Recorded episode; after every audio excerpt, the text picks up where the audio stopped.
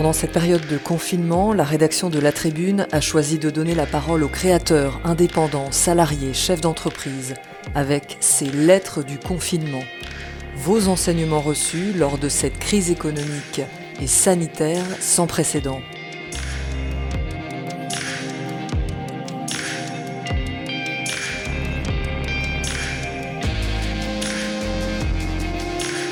Aujourd'hui, Alain Panchina, président de l'accélérateur de start-up de la région Occitanie Open Tourism Lab, dans notre newsletter de 12 heures.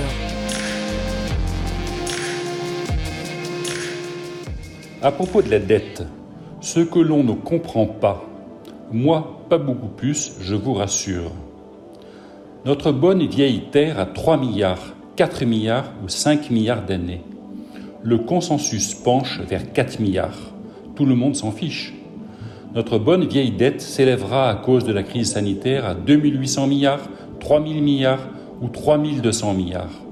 Le consensus penche vers 3000 milliards. Tout le monde s'en fiche.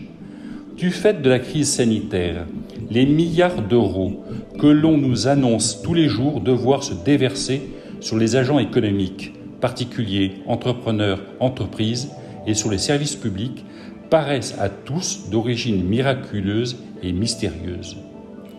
Si miraculeuse et mystérieuse que chacun a renoncé à en trouver l'origine et se contente d'entendre sans vraiment comprendre que la dette explosera. Or, s'il y a dette, il y a créance. Et si on parle beaucoup de la dette, on ne parle jamais de la créance. L'utopie parfaite serait que la dette et la créance soient détenues par le même agent, débiteur et créditeur. Utopie heureuse, car plus de problème. Quelle importance de ce devoir de l'argent à soi-même? Utopie peut-être un peu, si cela n'est jamais clairement mesuré, si c'est l'épargnant français qui détient une partie de la dette française. Si l'on veut bien considérer que l'argent et du travail en conserve, un droit de tirage sur le travail des autres, une créance de celui qui en a sur celui qui n'en a pas et qui va faire profiter au premier du fruit de son travail. Il y a une dette de travail. On voit que la dette de la France, détenue par les Français, n'est pas un problème en soi, si ce n'est le souci d'une politique socialement acceptable. On note qu'à l'échelle de la planète, le raisonnement est le même, avec, outre le souci d'une politique socialement acceptable, le souci de l'indépendance nationale, car qui détient une créance détient une arme.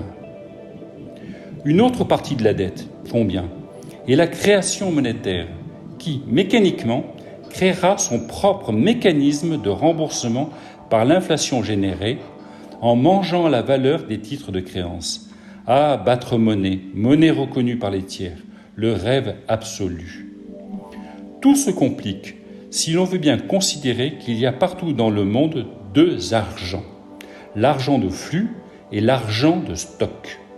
L'argent de flux mesure la valeur d'un travail, l'argent de stock mesure la valeur d'un bien. Tout se complique car ces deux argents se mélangent et les crises sont générées par leur choc quand il n'est pas maîtrisé.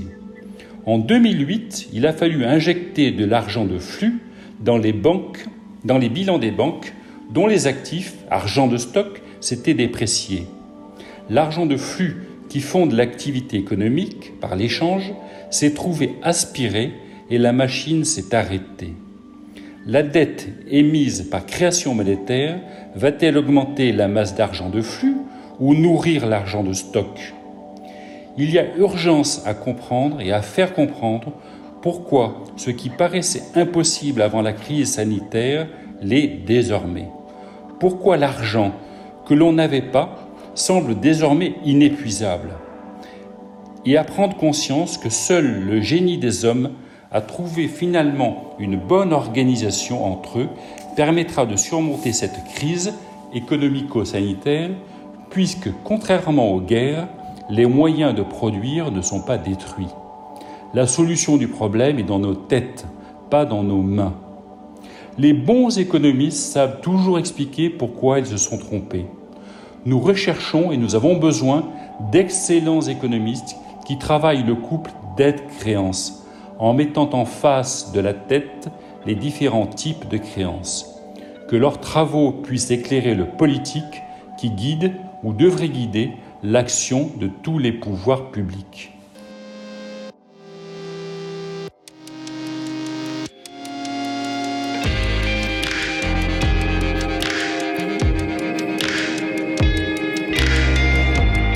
Proposez vos textes ou vos sons à la rédaction de La Tribune pour une réalisation Milky Lab Fabrique Audiovisuelle.